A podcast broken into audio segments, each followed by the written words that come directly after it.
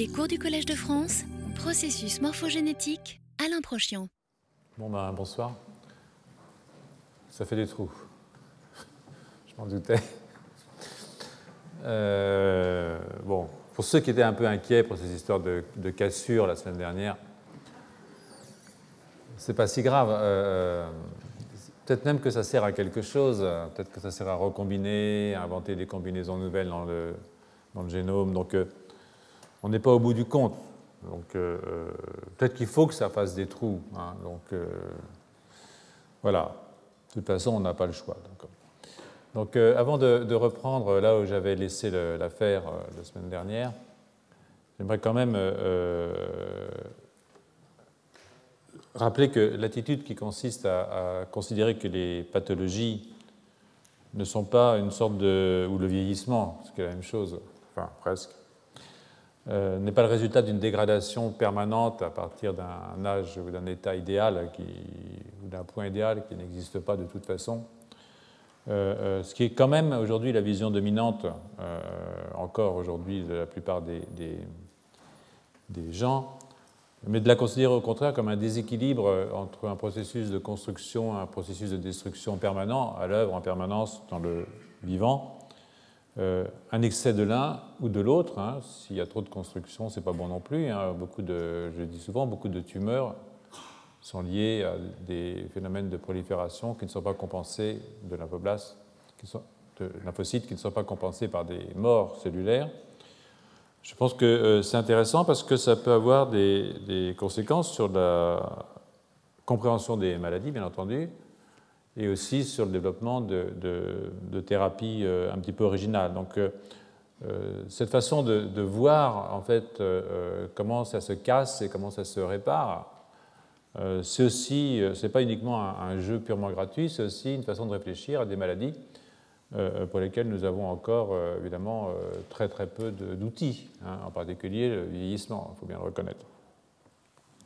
Vieillissement pathologique, maladie d'Alzheimer, toutes ces choses dont on entend parler euh, en, permanence et dont on risque d'entendre parler de plus en plus euh, vu euh, l'allongement indécent de la durée de vie. voilà. Donc, je reprends donc le cours. Et comme je disais que la dernière fois, les, les modifications subtiles dans l'ADN, par exemple des l'oxydation de base, euh, euh, de guanine en particulier, rappelez-vous la 8-oxoguanine, sont prises en charge par le système d'excision de, base, hein, BER, Base Excision Repair. je me suis attardé pas mal la semaine dernière. Euh, il y avait plusieurs étapes, hein, je vous les rappelle. je vais baisser un tout petit peu. Ah, c'est formidable, tout se fait automatiquement ici. Enfin, c'est pas vraiment, il y a quelqu'un qui veille. Donc, donc, euh, je vous rappelle un tout petit peu euh, comment ça se passe. Euh, vous avez des, bases qui sont modifiées, essentiellement beaucoup de guanines qui sont oxydées. Elles sont retirées par des glycosylases. Hein. et ensuite, donc vous avez des sites qui sont sans base, on les appelle des sites abasiques. Et puis ensuite, vous avez des enzymes qui vont aller dégrader carrément le cytosquelette, et, le squelette d'ADN. Et ensuite, euh, donc vous avez des trous, mais là, c'est carrément euh, des, cassures simple brin. Hein. Euh, j'y reviendrai, ce sont des cassures simple brin. Et ces cassures simple brin sont réparées par des DNA polymérases. Et ensuite, vous avez des ligases pour repérer le truc et vous revenez à un système. Donc ça, c'est le système de, dont on a parlé la semaine dernière, d'excision, de, de, réparation par excision des bases. Euh, euh, il y a en dehors de ça des, lésions qui sont beaucoup plus volumineuses. Elles sont bulkier, comme disent euh, nos collègues anglo-saxons, qui sont des lésions plus volumineuses de l'ADN, simple brun, hein, on va parler du simple brun pour l'instant, qui sont souvent induites par les ultraviolets et qui sont capables de distordre, si vous voulez, la structure globale. C'est-à-dire que ce qui se passe, c'est que l'ADN est, est modifié de façon assez visible. C'est la structure tridimensionnelle euh, de l'hélice euh, euh, qui est changée. Donc la structure hélicoïdale de l'ADN est, brisée ou changée ou modifiée. Donc ces lésions-là, qui sont donc plus importantes, plus massives, plus visibles en tout cas, sont prises en charge par un autre système qui s'appelle l'excision des nucléotides, le TER. Donc ce système de NER, par exemple, Nucleotide Excision Repair, c'est-à-dire qu'en fait ce qu'on retire c'est plus seulement la base, c'est le nucléotide entier avec la liaison phosphate euh, euh, qui est évidemment euh, dans, dans, dans, l'ADN. Donc ces lésions sont prises en charge par ce système et elle implique évidemment plusieurs étapes. Une première étape, eh bien écoutez, c'est la reconnaissance de la lésion. Il faut qu'il y ait des enzymes dans le système qui puissent repérer le changement de structure, dire ah là il y a, quelque, chose qui s'est passé qui ne va pas, il y a une lésion. Et puis ensuite il faut couper de part et d'autre de la lésion Hein, je vais vous montrer. Donc, euh, il y a le système de reconnaissance. Euh, euh, je reviendrai là-dessus parce que le système de reconnaissance varie entre deux, systèmes. En fait, ensuite, il faut couper entre la lésion. Là, vous avez une coupure. Et puis, je reviendrai dans le détail. Et puis, il faut. Pardon. Il faut remplir. Vous me faites penser que je n'ai pas éteint mon téléphone.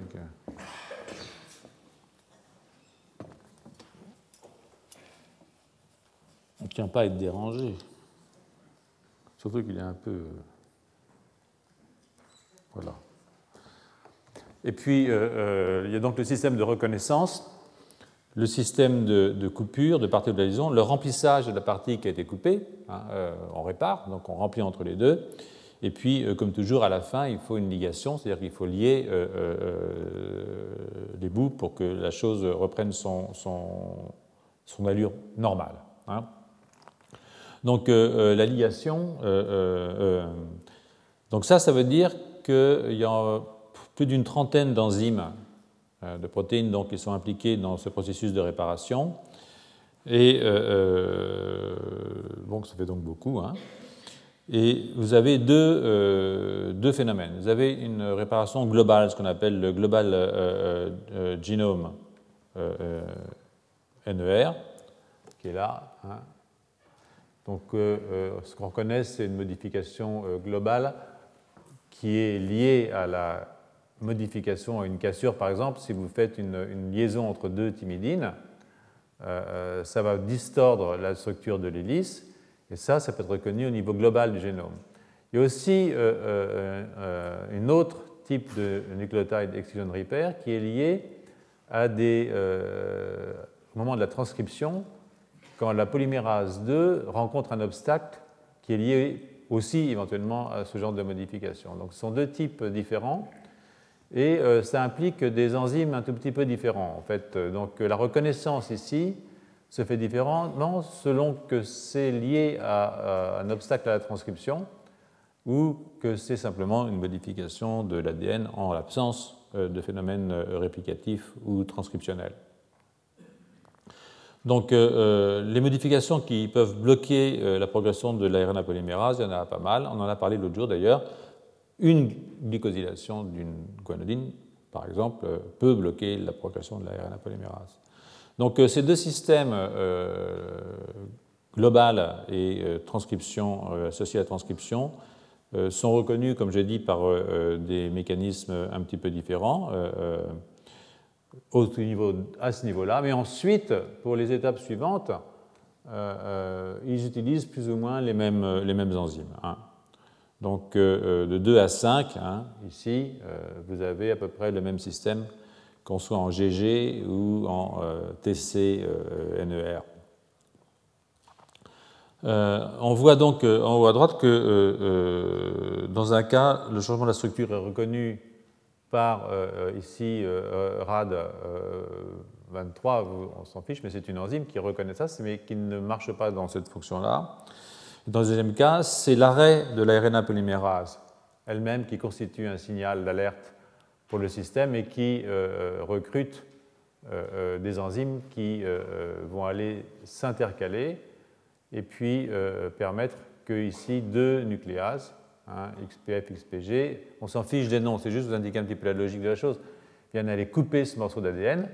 Donc cette base ici qui a été modifiée, elle est retirée, mais elle est retirée pas toute seule, elle est retirée avec tout le squelette de l'ADN entre ces deux régions. Donc c'est un gros morceau c'est un gros morceau qu'on retire. vous avez aussi l'utilisation de, ces protéines ici, XPD, XPB, qui sont des hélicases, qui en fait qui permettent de modifier, si vous voulez, l'enroulement de l'ADN de telle sorte qu'on ait un bon accès pour les enzymes de réparation. Donc une fois qu'on a bien déroulé le système, désintriqué sous les brins, à ce moment-là, euh, les deux euh, enzymes peuvent venir cliver. Et puis, évidemment, quand vous avez attiré le morceau, il ben, faut le réparer. Hein. Et ça, c'est le rôle des DNA polymérases. Vous voyez ici, elle repart en 3' et elle va faire le petit chemin en copiant le bout laissé intact. Et une fois qu'elle a fini de copier, ici, vous avez les ligases qui viennent. Ici, c'était classique, mais ici, vous avez une ligase qui vient euh, rabibocher tout le système. Donc, en fait, un processus relativement simple, mais euh, qui implique quand même euh, toute une machinerie enzymatique qui est importante.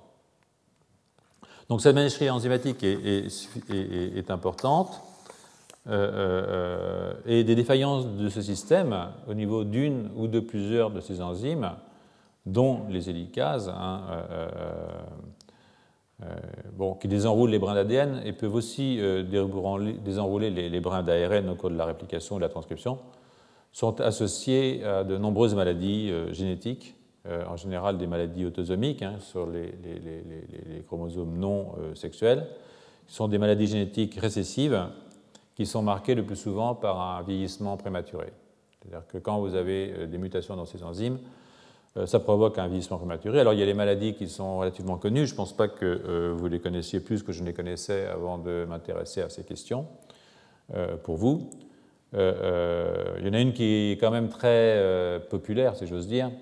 C'est ce qu'on appelle le xéroderma pigmentosum. vous avez le Cockayne syndrome et vous avez une forme photosensible d'une maladie qu'on appelle la trichothiodystrophie. Alors, euh, euh, ce sont des maladies qui sont systémiques et elles affectent évidemment plusieurs organes, hein, on s'en doute bien, puisque euh, ce sont des maladies génétiques qui ont à voir avec la réparation, et la réparation, il y en a partout, hein, il n'y en a pas que dans le cerveau.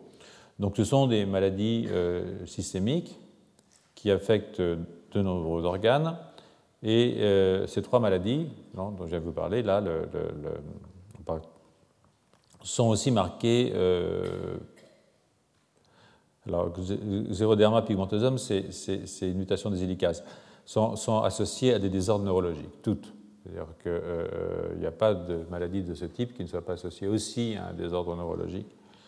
Euh, alors, dans le cas, par exemple, de xéroderma pigmentosum, qui est donc une mutation au niveau des hélicases, euh, qui a une plus grande sensibilité aux radiations UV, c'est une maladie assez rare. Hein, euh, qui, en plus des transformations cellulaires, c'est-à-dire des cancers qu'elles provoquent, euh, et qui sont sa marque principale, hein, c'est essentiellement des cancers qu'on voit dans ces cas-là, ont aussi euh, associé dans, 25% des cas, pas toujours, à des maladies neurologiques identifiées. Peut-être qu'il y en a plus, enfin c'est identifié dans environ 25% des cas, dont des microcéphalies, hein, des petits cerveaux, des désordres cognitifs qui accompagnent ou pas le petit cerveau. Euh, enfin, quand il y a un petit cerveau, il y a un désordre cognitif. Et puis, ce qu'on appelle des ataxies cérébelleuses, c'est-à-dire euh, des troubles de la coordination motrice dont l'origine euh, se trouve au niveau du cervelet, hein, qui est un organe cérébral qui est très important pour les coordinations motrices. on observe aussi des surdités sensorielles. bon, vous voyez, ça va de soi ce que ça veut dire et des neuropathies périphériques. Euh, donc c'est vraiment des maladies qui sont, qui sont, qui sont lourdes. Euh, les mutations qui conduisent au phénotype euh, Xeroderma pigmentosium peuvent toucher soit le Global Genome Repair, soit le Transcription Repair. Alors, le Cockayne syndrome est aussi une maladie rare qui est uniquement associée à des mutations dans le système lié à la transcription, celui-là. Euh, et donc, euh, euh, il existe des formes qui sont des formes juvéniles, et puis des formes adultes hein, qui apparaissent chez l'adulte, qui sont des formes moins graves. Mais dans tous les cas, on observe un vieillissement prématuré qu'on appelle une progéria. Hein, je reviendrai plus tard sur les phénomènes de progéria. Pour les trichodiotyodystrophies, les phénotypes rappellent ceux des deux maladies précédentes, hein, xéroderma pigmentosum et Cocken syndrome. Et 80% des patients, dans ce cas-là, ont des troubles neurologiques, hein, des microcéphalies, des retards mentaux, des surdités, des ataxies, des démyélinisations. Et là, il s'agit aussi d'une atteinte euh, euh, de euh, la réparation au cours de la transcription. Donc, je passe maintenant à la réparation des cassures simples brins. Hein, les cassures simples brins, c'est la lésion la plus commune hein, dans le DNA. Elle se produit à un rythme important, plusieurs dizaines de milliers de fois par cellule et par jour. Donc, il euh, euh, faut mieux le savoir. Euh, déjà, depuis ce matin, plusieurs, plusieurs, dizaines de milliers de cassures par cellule, depuis ce matin quand on s'est levé. Donc, on ne voit pas la différence, mais bon, peut-être qu'il y en a une. Quoi. Elle se produit donc à ce rythme et la formation des cassures est induite par de nombreux mécanismes, y compris des réactions entre les déoxyriboses et euh, euh, des radicaux libres. Euh, en plus, les cassures simples brins sont des intermédiaires dans de nombreux mécanismes de réparation. Je vous ai montré tout à l'heure le B-section repair. Ici, vous voyez, vous avez une cassure double, simple brin qui est, fait partie du mécanisme de réparation. elles peuvent aussi être normales c'est-à-dire elles peuvent constituer des états intermédiaires de processus physiologiques normaux, par exemple euh, euh, certaines activités enzymatiques, comme les topoisomérases, qui sont des enzymes qui clivent l'ADN pour désenrouler, font une coupure, hein, euh, et c'est des coupures qui sont normales, mais ça fait une cassure simple brin qu'il va falloir évidemment qu'il va falloir réparer. Et euh, grâce aux cassures simple brin, les super-enroulements euh, qui se forment au cours de la transcription et de la réplication euh, sont défaits avant évidemment que le renroulement se fasse un peu plus tard. Donc il existe plusieurs types de cassures simple brin. Et le maintien de ces lésions est dangereux parce qu'il bloque la transcription et il conduit, au cours de la, réplication, de la réplication, de la division cellulaire, il conduit au collapse des fourches euh, euh, de réplication, c'est-à-dire qu'il empêche la division de la cellule, en tout cas la division des chromosomes, donc euh, de la cellule in fine. Donc il y a beaucoup d'enzymes qui sont impliquées dans toujours désorganisé, mais ce n'est pas très grave. Il y a beaucoup d'enzymes qui sont impliquées dans la réparation des cassures simple brin. vous allez voir, pas très drôle. Voilà. Donc ça, ce sont des cassures simples brins. Et parmi les enzymes euh, principaux, euh, je les ai indiqués là-haut, vous avez euh, ici la tyrosyle DNA phosphodiestérase, la praxine et la polynucléotide kinase 3 phosphatase. Vous allez voir pourquoi. c'est des noms, c'est pas très grave. mais enfin bon, il y a des gens qui sont ici intéressés par les détails, donc je te redonne. Les autres n'ont qu'à écouter la musique. elle est instructive aussi. Donc euh, cette diapositive illustre aussi euh, euh, l'importance de la réparation des cassures simples brins, parce que si on n'a pas ces réparations, et eh bien évidemment, ça provoque de nouveau des certains syndromes. et ici, ce que, j'ai fait, c'est de comparer ce qui se passe entre les nucleotide exchange repair au cours de la transcription et les cassures simples brins. Vous voyez qu'il y a des maladies qui sont différentes. Hein, en particulier, euh, par exemple, vous avez euh, euh, trois maladies qui sont importantes. Hein. vous avez une ataxie avec une apraxie oculomotrice qui s'appelle la OA1, qui est une maladie qui est liée à des cassures simples brins. ça, c'est le Cocken syndrome. Donc, on est, vous vous rappelez Cocken syndrome Je ne sais plus très bien ce que c'était, mais ce n'est pas très grave. Ici, c'est la tritio dystrophie, etc. Donc là, vous avez euh, une, apraxie euh, essentiellement avec euh, le nerf optique, enfin l'œil. Vous avez aussi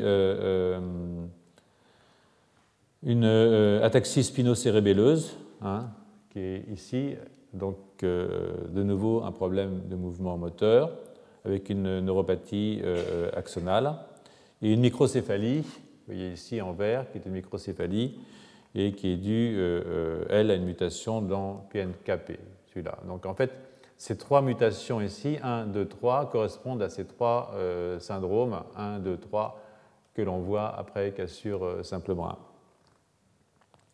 Euh, euh, euh, la, euh, OA1, donc l'ataxie avec une apraxie oculomotrice, est provoquée par des mutations de la prataxine, hein, on s'en serait douté, qui est une enzyme qui a une activité de déadénylation et qui transforme les groupements 5' AMP en 5' phosphate. Il faut un 5' phosphate pour pouvoir faire les réparations, donc au niveau des cassures. Elle a aussi, de ce fait, une activité dans la réparation des cassures double brin, mais ça, j'y viendrai plus tard. Donc, c'est une maladie qui est rare, hein, c'est une maladie qui est aussi récessive et autosomique, et sur le plan anatomique se traduit par une perte sévère des cellules de Purkinje dans le cervelet. des données un petit peu plus récentes, qui sont assez intéressantes en fait, suggèrent aussi un rôle dans la réparation de l'ADN mitochondrial. Euh, ce qui est évidemment tout à fait euh, important puisque euh, pour d'autres types de pathologies. Donc j'ai fait allusion la dernière fois aux mutations de l'ADN mitochondrial et j'y reviendrai plus tard dans le cours quand je parlerai des mitochondries, si j'en parle cette année, on verra. Alors SCAN1 est une ataxie cérébelleuse hein, qui apparaît vers l'âge de 15 ans elle est produite par une activité euh, défectueuse de TDP1, qui est une enzyme qui hydrolyse le lien entre la topoisomérase 1 et une extrémité 3' terminale de la cassure. Donc euh, PNKP, euh, qui est à l'origine des microcéphalies, est une enzyme qui a deux activités, une activité de kinase et de phosphatase, qui refait des 5' phosphates et qui libère des 3' OH, et qui permet donc de faire des lésions. Donc si cette enzyme est cassée, ne marche pas, vous ne pouvez pas réparer votre cassure simple brin parce que vous ne libérez pas un phosphate en 5' et un hydroxyle en 3'. Donc c'est absolument indispensable pour la réparation à la fois des cassures simple brin, mais aussi évidemment des cassures double brin. Alors, euh, euh, toutes ces euh, mutations rendent les, réparations, rendent l'ADN beaucoup plus sensible aux agents oxydants, hein, ça va de soi. Et les patients souffrent euh, non seulement de microcéphalie, mais aussi d'épilepsie euh, précoce et de délais dans leur développement euh, total, mais aussi mental et, cérébral. Donc, si les deux premières, la OA1 et, et, SCAN1, sont des maladies neurodégénératives, hein, c'est-à-dire qu'elles partent d'un cerveau adulte et elles entraînent une neurodégénération, progressive. Euh, la euh, microcéphalie, MCSZ, est une maladie, elle, c'est une maladie du développement cérébral. Donc, euh, pour continuer ce tour d'horizon joyeux sur la réparation, j'en viens maintenant au plat de résistance. Et le plat de résistance, c'est la cassure double brin. Et sa réparation, bien entendu, parce qu'évidemment, c'est beaucoup plus joyeux qu'on ne croit, parce qu'en fait, ce dont je vous parle, c'est de la réparation du système. Donc, c'est bien. Donc les cassures double brin, euh, c'est la forme la plus délétère de l'adhésion de l'ADN. Euh, euh, et ces cassures double brin activent des mécanismes de mort cellulaire, c'est-à-dire qu'en fait, ça fait entrer la cellule en apoptose le plus souvent. L'absence de réparation s'accompagne d'une instabilité du génome avec des translocations, des fragments d'ADN qui se bougent. Euh, ils sont souvent induits, euh, ces cassures de brin, par euh, les radicaux libres, hein, les ROS, qui sont produits par le métabolisme mitochondrial. Les cassures de brin peuvent aussi constituer, peuvent aussi être normaux. Hein, ça, c'est un truc qui est important de comprendre. C'est-à-dire que ces événements qui sont malheureux, hein, mais inévitables, sont aussi normaux dans la mesure où ils interviennent dans des processus physiologiques normaux. Par exemple, la cassure double brin est indispensable à la formation des immunoglobulines recombinaisons qu'on appelle VDJ qui permettent de faire des anticorps qui reconnaissent des euh, antigènes euh, spécifiques. Donc la recombinaison euh, nécessite la cassure double brin au niveau des gènes des immunoglobulines. Ou au cours de la méiose, hein, quand vous recombinez votre génome pour faire de nouvelles, augmenter la diversité génétique, eh bien, vous avez formation de cassures double brin qui sont réparées évidemment, mais qui existent de façon tout à fait normale. Et puis, sur un plan moins physiologique, évidemment, les cassures double brin sont induites par toujours la même chose, les irradiations, mais aussi les, chimiothérapies dans les cas de cancer. Que quand quelqu'un subit une cure chimiothérapie, ça induit, ça induit des cassures double brin qui sont réparées, hein, mais enfin, bon, quand même. Il existe deux systèmes de réparation ces cassures double brin. vous avez la recombinaison homologue, hein, sur laquelle je reviendrai, et puis quelque chose qui s'appelle la non-homologous unjoining, qui, n'est pas homologue. Euh, euh, et euh, voilà, donc je vais y revenir, ça va, ça, va s'éclaircir très, très, très, très facilement, vous allez voir. Donc, comme son nom l'indique, la recombinaison homologue nécessite la copie d'une séquence homologue. C'est-à-dire que j'ai un morceau qui est muté, et il faut que j'aille pour le réparer, ce que je vais faire, je vais aller copier hein, sur l'autre chromatide le morceau homologue. Et comme ça, je vais avoir une réparation tout à fait euh, propre, c'est-à-dire que je ne ferai pas d'erreur dans ma réparation.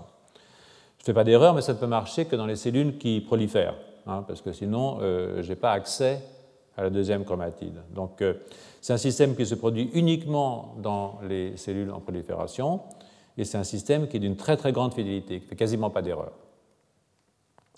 Donc euh, ça se fait en phase S et en phase G2, je vais venir, euh, au moment où l'ADN est synthétisé, alors que euh, le système qu'on appelle NHEJ pour Non-Homologous Joining, qui est un simple raboutage d'extrémité, c'est-à-dire que vous cassez votre truc et puis vous raboutez comme ça. Donc ça, c'est un système qui se fait à toutes les périodes de la vie d'une cellule, c'est-à-dire ça peut se faire quand la cellule prolifère, mais ça peut aussi se faire quand une cellule ne prolifère pas, c'est-à-dire un neurone qui casse son ADN il va toujours utiliser le système de non-homologous joining parce que le neurone ne prolifère pas, donc il ne peut pas avoir accès à la recombinaison homologue. Le problème avec ce système, c'est que euh, euh, ben, ça fait des erreurs.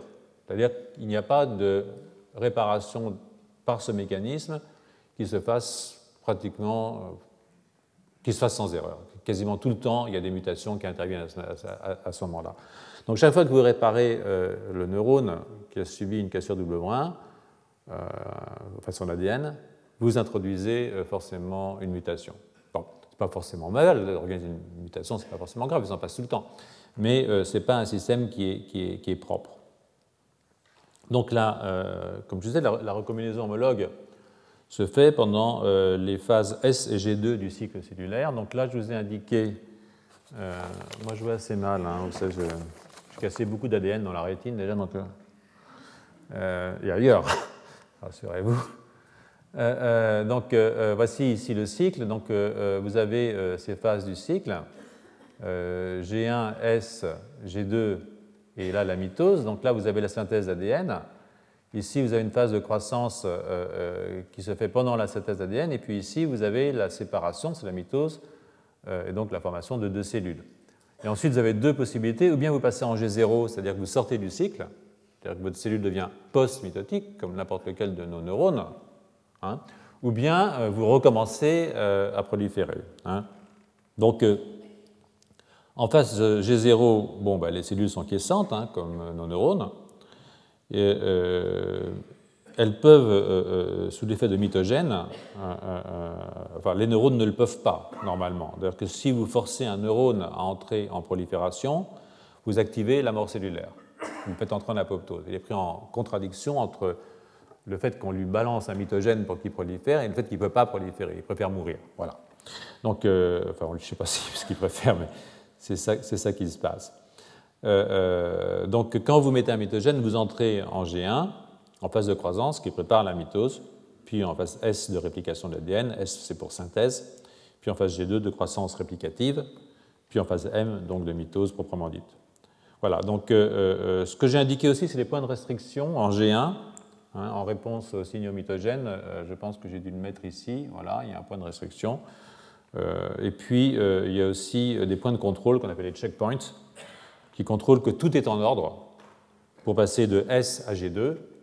là, il y, a, un point de un checkpoint, c'est-à-dire qu'on ne passe pas en G2 sans avoir vérifié qu'on a vraiment synthétisé son ADN puis de G2 en M, c'est-à-dire euh, en mitose, c'est-à-dire euh, fin de G2. Il faut être sûr que tout est en place avant de passer euh, à la phase de mitose. Donc les protéines de checkpoint qui sont des protéines qui sont, impliquées, sont impliquées dans la recombinaison homologue, dans la réparation par recombinaison homologue. Donc je ne développe pas ici les mécanismes qui sont à l'œuvre dans la régulation du cycle cellulaire. Ça nous écarterait énormément du sujet, mais si vous êtes intéressé à en savoir plus, je pense que vous trouverez ça facilement dans les, dans manuels. Euh, c'est des choses qui ont été développées dans les années, euh, je dirais, autour des années 2000, euh, en particulier par quelqu'un qui s'appelle Paul Nurse et qui a eu le prix Nobel pour ce travail. Donc, comme je vous l'ai déjà dit, et comme c'est indiqué ici, la recombinaison homologue, HR ici, agit essentiellement en G2 et en S, un tout petit peu en G1, mais voilà alors que la recombinaison euh, par euh, NHSJ, elle, n'agit pas évidemment en, G0. La non-homologous unjoining, euh, le système là, de raboutage hein, qui est ici, lui, il se fait à tous les moments du cycle, y compris en G0. Hein. Donc, il y a une compétition dans, le cas où on peut avoir soit recombinaison homologue, soit non-homologous adjoining, il y a une compétition entre les deux systèmes de réparation. Donc il y a un choix. Hein, euh, euh, et euh, ce choix, bon, il est, il, est, régulé par d'autres protéines. c'est un sujet en soi de savoir comment on régule le choix entre la recombinaison homologue et la recombinaison et, la réparation non homologue. Et je ne vais pas vous raconter ça, mais il y a plein d'articles récents qui sont assez intéressants sur cette question du choix. Donc, euh, euh, on vient de le voir, la recombinaison homologue euh, répare les cassures double brin pendant les phases S et G2 du cycle cellulaire. Donc, cette voie de réparation a évolué, ou semble avoir évolué, pour faire face aux cassures qui se forment au cours de la réplication de l'ADN quand la fourche de réplication collapse en particulier, du fait essentiellement d'une lésion qui peut être d'une autre nature. Par exemple, quand vous avez une oxydation d'une guanine, votre fourche de réplication collapse, ça peut faire une cassure double brin. Ces choses-là sont, liées. Hein. Et que quand vous bloquez la progression de l'ADN polymérase, vous pouvez faire euh, des cassures double brin. Donc, euh, ce sont des mécanismes qui sont très proches euh, de l'excision des nucléotides au cours de la transcription, qui est, elle, activée quand la RNA polymérase rencontre une base modifiée. Donc, je n'en ai pas tout à l'heure. Donc, ce mécanisme de recombinaison homologue, utilise le brin d'ADN intact, ce qu'on appelle la chromatide sœur, comme source d'information exacte quant à la séquence normale qu'il faut recopier. Hein. Donc là, je vous ai fait un modèle relativement euh, simple. Euh, euh, enfin, ça vous paraît peut-être pas ça, mais en fait, c'est relativement simple. Hein. Donc vous avez un complexe qui s'appelle le complexe MRN. là, vous avez votre cassure. Hein, donc là, on est dans la recombinaison homologue. Donc vous avez un complexe qui s'appelle MRN, parce que ce sont trois protéines, M, R et N, sur lesquelles je reviendrai plus tard, qui se fixent là. Et puis, euh, euh, vous avez euh, l'attraction d'enzymes qui permettent de faire une résection, en particulier C1LP ici. Et ça veut dire qu'en fait, vous allez dégrader, dégrader votre ADN. Cette partie-là va être protégée par cette protéine RPA qui est ici, donc vous allez dégrader l'ADN ici. Et cette partie va être protégée et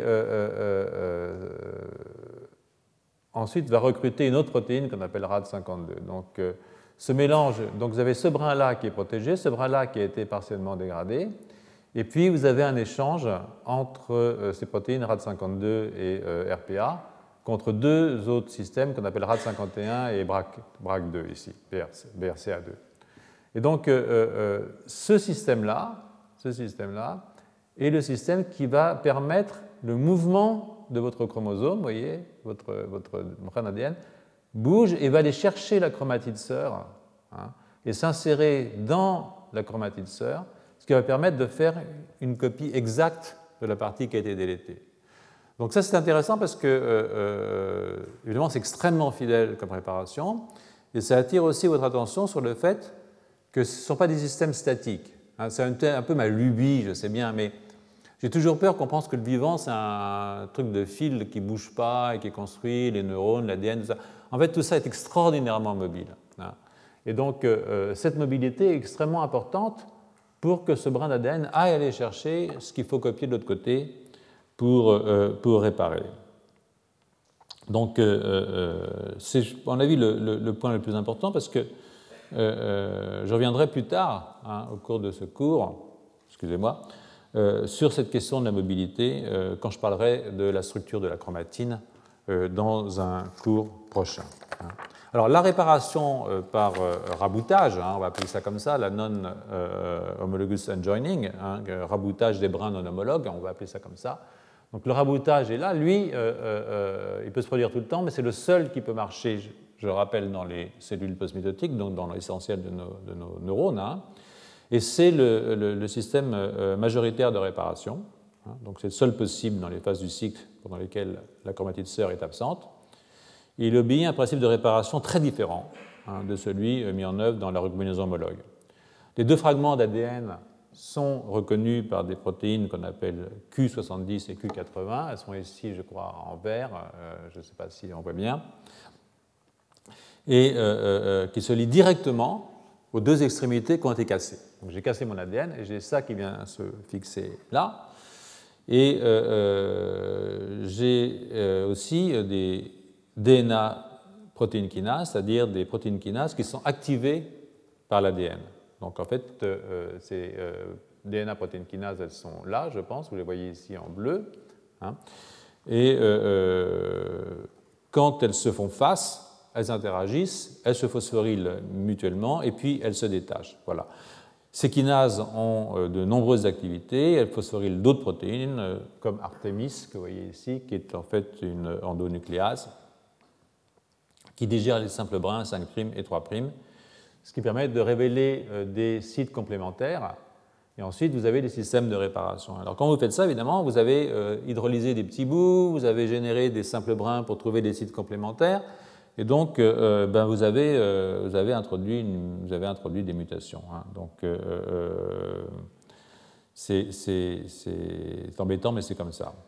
Donc avant la ligation qui va suivre, hein, euh, euh, la polynucléotide kinase phosphatase qu'on a déjà rencontrée, celle qui retire un phosphate en 3' et qui rajoute un phosphate en 5' pour qu'on puisse avoir une ligation, euh, ben, elle est recrutée grâce à une autre protéine je ne vous donne pas le nom parce que c'est compliqué. Mais toujours est-il qu'elle est recrutée, elle est indispensable à la ligation parce qu'il vous faut un 5' phosphate et un 3' OH pour faire une ligation. Il faut évidemment une ligase qui arrive aussi. En l'occurrence, ici, c'est LIC4 qui arrive, euh, qui arrive pour faire la ligation. Récemment, ce qu'on a démontré, c'est que ATM, qui est une protéine qui est mutée dans l'ataxie, euh, ce qu'on appelle ataxia telangiectasia, euh, je vais vous en parler, est aussi impliquée dans le raboutage non homologue comme facteur de signal pour la cassure de bleu brun. Et ATM pourrait jouer un rôle aussi dans la réparation de la chromatine peu active sur le plan transcriptionnel, dans la réparation de ce qu'on appelle l'hétérochromatine. Euh, euh, à l'inverse de la recombinaison homologue, euh, comme je le disais, le raboutage non homologue est peu fidèle et introduit des mutations, c'est le cas général. C'est la vie. Donc des mutations dans les deux systèmes de recombinaison homologue ou de raboutage sans, sans, sans, sans faire appel à, la lecture des, grains, brins homologues, ont, plein de conséquences sur le plan des pathologies, bien entendu, on s'en doute. Hein. Donc si on s'en tient euh, au système nerveux, euh, les mutations affectant le système de recombinaison homologue euh, concernent évidemment seulement les cellules en division, donc essentiellement les cellules souches au cours du développement, mais aussi chez l'adulte, puisqu'il existe, vous le savez, une neurogénèse adulte, on en a parlé déjà la semaine dernière, et l'année dernière, et l'année d'avant. Donc maintenant, c'est quelque chose euh, que vous savez euh, parfaitement. De façon logique, parce qu'on touche les cellules souches, euh, ces mutations entraînent des microcéphalies hein, d'origine développementale. Donc, c'est pas bon, bien entendu. On retrouve aussi des cas de microcéphalie dans les mutations du système de réparation par raboutage, puisqu'il fonctionne aussi au cours de la prolifération. Donc ça aussi, ça peut entraîner des microcéphalies. Euh, c'est un mode de réparation qui touche les cellules en mitose et pas seulement les cellules en G0. On retrouve aussi dans le cas des mutations de NHG euh, euh, des ataxies qui sont caractérisées par des désordres de type neuromusculaire d'origine neurale qui se mettent en place après la maturation initiale du système nerveux. Maintenant, dans les minutes qui suivent, là, je vais m'attarder sur trois pathologies qui concernent, qui concernent le système nerveux. avant, je vais vous donner un aperçu un peu plus détaillé des deux systèmes de réparation, je suis désolé. Je ne vais pas rentrer trop dans les détails. et d'ailleurs, je dois dire que, euh, évidemment, pour préparer ce genre de cours, je suis obligé de lire pas mal d'articles. Hein, euh, euh, il y a beaucoup de données qui sont des données contradictoires. Donc, j'essaye de faire une sorte de, synthèse des données qu'on peut connaître dans la littérature, parce que comme j'essaie de vous donner les trucs les plus récents, bien entendu, ce qui est la mission qui est la nôtre, mais le fait qu'il y ait des données contradictoires, ça prouve que ce n'est pas clair encore. Donc, tout n'est pas, pas, pas, d'une grande limpidité. Donc je vais essayer de synthétiser euh, ces données de revues et d'articles qui euh, se focalisent sur le rôle de la chromatine dans la réparation, c'est-à-dire non seulement de l'ADN, mais de l'ADN et de son habillage, parce que l'ADN n'est pas nu, bien entendu, hein, et en particulier de l'habillage euh, par les histones. enfin, il y a un article qui est assez intéressant de, Price et d'Andrea qui a été publié dans Cell au mois d'août, je crois, où euh, il traite de la réparation de l'ADN euh, dans le contexte de l'organisation de la chromatine. Alors, les cellules de mammifères contiennent, vous le savez, euh, plusieurs structures chromatiniennes. Hein. Par exemple, il y a des régions actives où il y a beaucoup de transcriptions qu'on appelle le chromatine, la bonne chromatine, la belle chromatine. Vous avez les télomères, sur lesquels je parlerai dans la cinquième séance, je pense. Vous avez des régions intergéniques qui sont également des régions spéciales. Vous avez des fourches de réplication, quand ça se prolifère. Puis vous avez des régions compactes de l'hétérochromatine, euh, qui sont des régions qui sont euh, peu transcrites. Hein, une chromatine qui est inactive, entre guillemets. Donc toutes ces régions se distinguent euh, par des patterns d'histones différents, avec des histones spécifiques ou des variétés de protéines qui se fixent à la chromatine, plus un problème de densité du packaging de votre ADN par euh, les nucléosomes. Hein. Donc je vous rappelle ça, je vous avais montré cette diapositive la semaine dernière. Euh, vous avez la structure du nucléosome avec ses 147 paires de bases qui s'enroulent autour des histones H2, H3 et H4. Donc cette histone-là est assez importante dans H1 dans les histoires de, de, packing. Hein. Donc la structure de la chromatine, comme je vous le disais à l'instant, et je vous le répète, je me répète souvent euh, c'est pas parce que je suis malade, mais enfin peut-être, mais euh, c'est parce que je pense que euh, c'est des choses assez compliquées, donc ça aide, j'imagine. Donc la structure de la chromatine influence fortement la nature des gènes exprimés. elle a donc une fonction qu'on dit épigénétique, hein, donc, qui prend en compte une, forme de mémoire du neurone, hein, son âge, son histoire, sa participation à un réseau de neurones, etc. Cette structure euh, euh, de la chromatine, cette structure épigénétique, joue aussi un rôle sur la réparation de l'ADN. C'est évident dès lors qu'on comprend que pour réparer l'ADN, euh, il faut aussi y avoir accès. Hein. parce que tout ça, en fait, est complètement super protégé. Donc, pour réparer l'ADN, là, il y a une cassure, il faut que les enzymes de réparation aient accès, évidemment, à l'ADN double brin. Et, d'où un modèle qu'on appelle le modèle accès, réparation, restauration. Hein, access, repair, restore. Et euh, euh, euh, ce qui rappelle que Access, il faut d'abord détecter les cassures dans les différentes configurations de la chromatine que je viens d'énumérer. et puis il faut modifier l'architecture globale, locale de la chromatine. Il faut la modifier de telle sorte que, évidemment, on puisse avoir accès à la région qui a été lésée. Bon, ensuite, il faut réparer. Une fois qu'on a réparé, il faut restaurer la structure de la chromatine pour que les choses reviennent normales, parce que euh, euh, si vous ne faites pas votre chromatine, vous allez avoir des régions où vous ne devriez pas avoir des gènes exprimés, ils vont l'être, des régions où des gènes devraient exprimés, ils ne le seront pas. Donc euh, ça, ça implique une réorganisation du nucléosome pour qu'en fin de course, hein, le système soit remis en place, ce qu'ils appellent restore. Et ça, c'est vrai pour tous les types de réparations, hein, euh, euh, même si ici je me concentre sur les cassures double brin euh, dans les cellules des mammifères.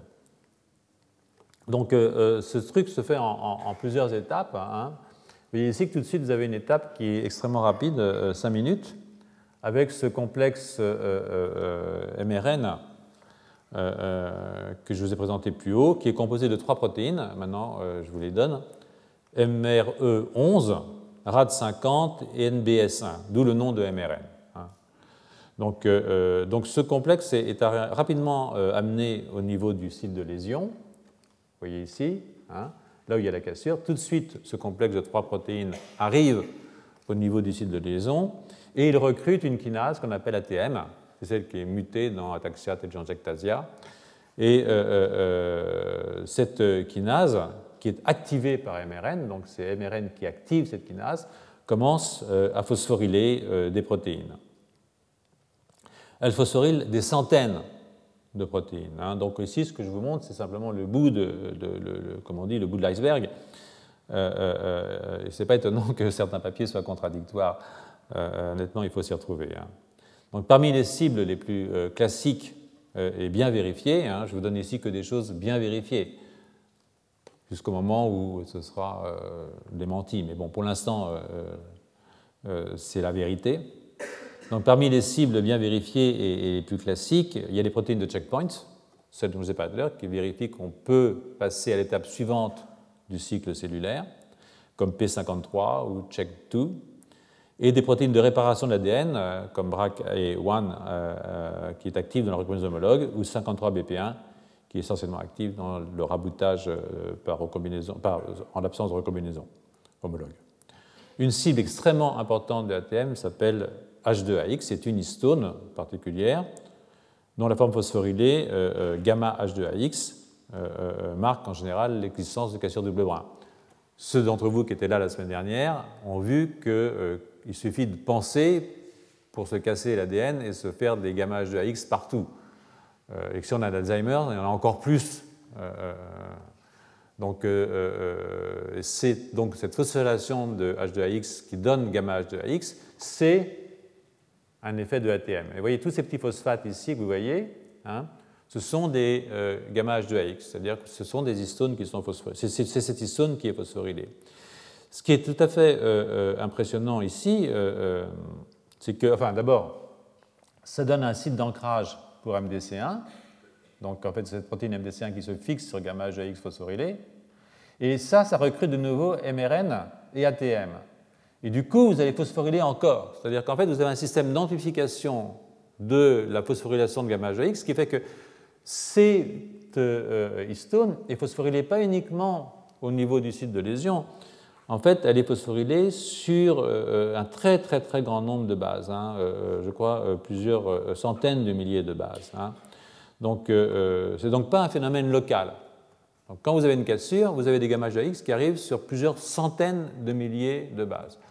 Il y a 147 paires de bases pour faire un nucléosome. Donc vous voyez combien ça fait un millier de nucléosomes en gros, hein, un petit peu moins. Mais euh, euh, ce n'est pas du tout quelque chose qui est juste restreint au, site de la Donc dans les minutes qui suivent après cette affaire-là, eh bien, euh, MDC1 recrute des partenaires tardifs. Vous avez RNF8, vous avez RNF168, donc je ne vous ai pas donné tout sur cette figure parce que c'est juste le principe que j'aimerais que vous compreniez de, cette réparation, euh, euh, pas, les détails. Si vous voulez les détails, vous allez sur Google. Hein, euh, encore que je ne suis pas sûr que vous le trouviez, mais bon, vous me téléphonez, voilà. Donc, ce sont des, ubiquitines ligases, hein, ces choses-là, qui donc vont aller commencer à mettre des, ubiquitines. vous allez voir ce que c'est, c'est ubiquitine de la chromatine et ça stimule la fixation locale de protéines de réparation, comme en particulier 53BP1. Donc, euh, je rappelle ce que c'est que l'ubiquitination. Euh, l'ubiquitine, c'est une petite protéine de 76 acides aminés, c'est pas gros. Hein, et à la suite de plusieurs euh, réactions enzymatiques, eh bien, elle se fixe sur ce qu'on appelle des cibles. Donc, vous avez ici votre ubiquitine, votre protéine, qui passe par deux transporteurs, et puis le troisième ligase, E3, va mettre l'ubiquitine sur la cible et puis les ubiquitines se mettent en chapelet, c'est-à-dire que celle, la première va être ubiquitinylée par une deuxième, Donc vous avez ainsi un, chapelet euh, d'ubiquitine. Et en général, hein, le truc classique, c'est que quand une protéine est polyubiquitinylée, eh bien, elle va dans une structure qu'on appelle le protéasome et elle est dégradée. C'est un signal qui envoie les protéines à la dégradation. Mais pas uniquement. En fait, c'est aussi une modification post-traductionnelle qui est importante, comme les phosphorylations, comme les acétylations, comme les méthylations, etc.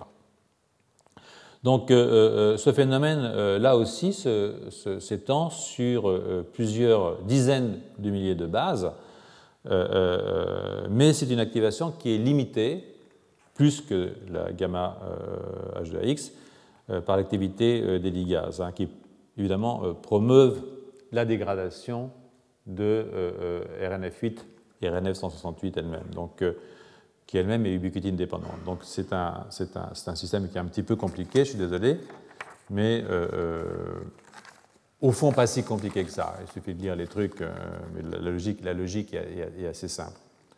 Donc pour en revenir à la réparation elle-même, hein, je redis que les deux mécanismes, non-homologous adjoining et, recombinaison homologue, coexistent. Hein, évidemment, euh, euh, euh, bon, je ne vais pas le répéter 25 fois, mais que la homologue est fondée sur une copie de la chromatide intacte, qui se produit qu'au cours de la division. Dans la diapositive suivante, je crois, sauf erreur de ma part, oui, donc je vous rappelle de nouveau ce système. Je vous remonte donc la recombinaison de l'homologue que vous avez ici, la recombinaison, par non-homologous adjoining de réparation. Euh, euh, et qu'elle implique la fixation des deux Q, 70 et 80, etc. etc. Donc, euh, ne vais pas revenir là-dessus, je ne sais pas pourquoi je vais vous montrer ça, j'en sais rien. Peut-être que ça m'arrangeait, que je n'avais pas compris moi-même. Donc, voilà. Donc maintenant, je vais revenir à, l'organisation de la chromatine et à la stabilité du génome. Alors, comme on l'a vu dans la dia 6, hein, le nucléosome est, composé de 147 nucléotides enroulés autour d'un octamère d'histone, 2 dimères H3H4 et 2 dimères H2H2B. Je ne vous remonte pas la diapo, vous vous en souvenez. Et les queues N-terminales, alors ces histones ont des queues N-terminales, euh, ces queues N-terminales n'étaient pas représentées dans cette dia, hein, je leur montrer quand même. Vous voyez que je n'ai pas mis euh, les queues euh, de ces histones, mais ces histones, ces queues peuvent s'étendre hors du nucléosome, et elles sont très riches en un acide aminé qu'on appelle la lysine, elles sont très riches en acides aminés qu'on appelle la lysine, et ces lysines sont très conservées entre toutes les histones chez toutes les espèces. Ce sont des acides aminés qui peuvent être modifiés, sont souvent modifiés, sont conservés au cours de l'évolution, elles sont modifiées par des acétylations, on peut acétyler une histone, par une méthylation ou par une ubiquitination, hein, ajouter ces petites protéines de 76 acides aminés qui sont de l'ubiquitine. Et évidemment, ces modifications post-traductionnelles des histones changent les propriétés des histones. C'est-à-dire qu'elles ne sont plus les mêmes histones, une fois qu'elles ont été modifiées, elles n'ont plus les mêmes propriétés. Et euh, euh, euh, ça change évidemment la structure de la chromatine, ça change l'interaction avec d'autres protéines, et ça modifie l'ouverture de la chromatine, l'accès à l'ADN.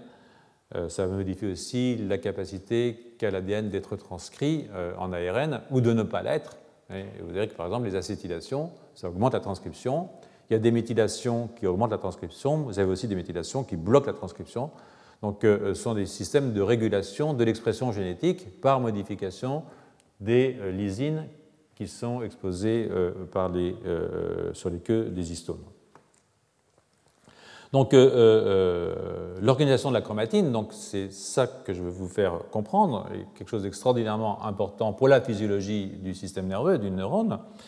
Et elle peut être modifiée évidemment par ces enzymes qui modifient les histones. Elle peut aussi être modifiée par d'autres complexes, hein, des complexes multiprotéiques, euh, en général organisés autour d'une ATPase, c'est-à-dire quelque chose qui hydrolyse ATP et qui donne de l'énergie.